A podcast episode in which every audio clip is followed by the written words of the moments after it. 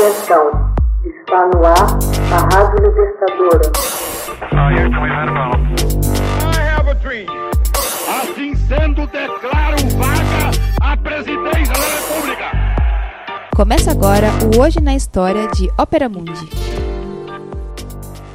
Hoje na História, 20 de janeiro de 1949, surge a expressão subdesenvolvimento. Em 20 de janeiro de 1949, o presidente dos Estados Unidos, Harry Truman, pronunciou o discurso de posse de seu segundo mandato na Casa Branca. Nesta ocasião, apontou a grande pobreza que afetava metade da humanidade.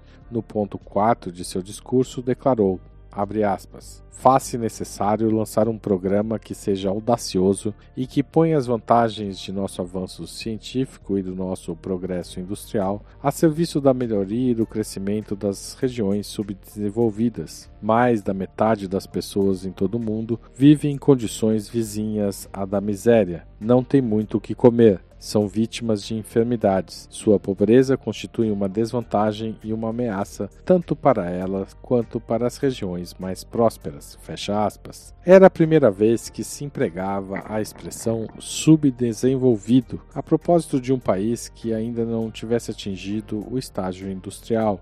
Fez florescer, por sua vez, a expressão terceiro mundo, inventada pouco depois, em 1952, pelo demógrafo Alfred Solvay. O discurso de Truman desembocou em junho de 1950 na assinatura do Programa para o Desenvolvimento Internacional. Para os norte-americanos e mais amplamente para os ocidentais, o combate contra o subdesenvolvimento seria o substituto da missão civilizadora do tempo das colônias como objetivo messiânico. No meio século que se seguiu, se tornaria corriqueiro não mais levar em conta as nações e os povos em sua diversidade cultural, social e humana, mas somente em catalogá-los como país subdesenvolvido e país desenvolvido em função do produto interno bruto por habitante. Era o triunfo da econometria, uma visão contábil e matemática da economia.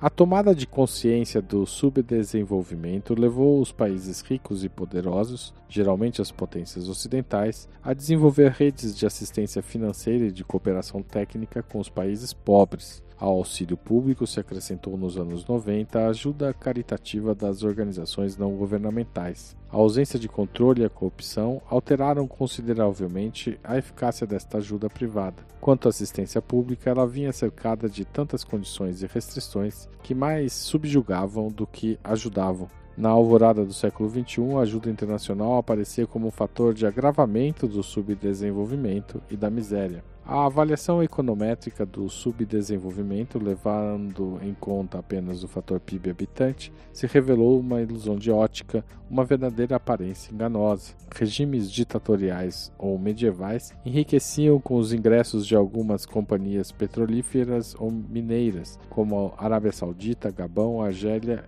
ou Nigéria, e figuravam como os países ricos, enquanto as condições de vida da maior parte dos habitantes, em termos de mortalidade infantil, expectativa de vida e alfabetização, se mostravam medíocres. Em contrapartida, países ou regiões muito pobres, se se levar em consideração a proporção PIB-habitante, como por exemplo o estado de Kerala na Índia, asseguravam aos seus habitantes um quadro de vida relativamente sadio e equilibrado em relação a seus vizinhos. Enfim, países cuja situação parecia desesperadora em meados do século XX saíram a passos lentos de sete léguas do subdesenvolvimento e foram ingressando no clube dos países ricos. É o caso de regiões banhadas pelo Mar da China e dos países emergentes pertencentes à sigla BRICS, em sentido contrário à África subsaariana, que parecia destinada a um rápido desenvolvimento nos anos 60 devido aos imensos recursos naturais do solo e subsolo, penaram para se libertar de seus demônios e ainda o fazem. Nos anos 90, as instituições internacionais lançaram novos indicadores para melhor levar em conta todas as heterogeneidades do desenvolvimento humano.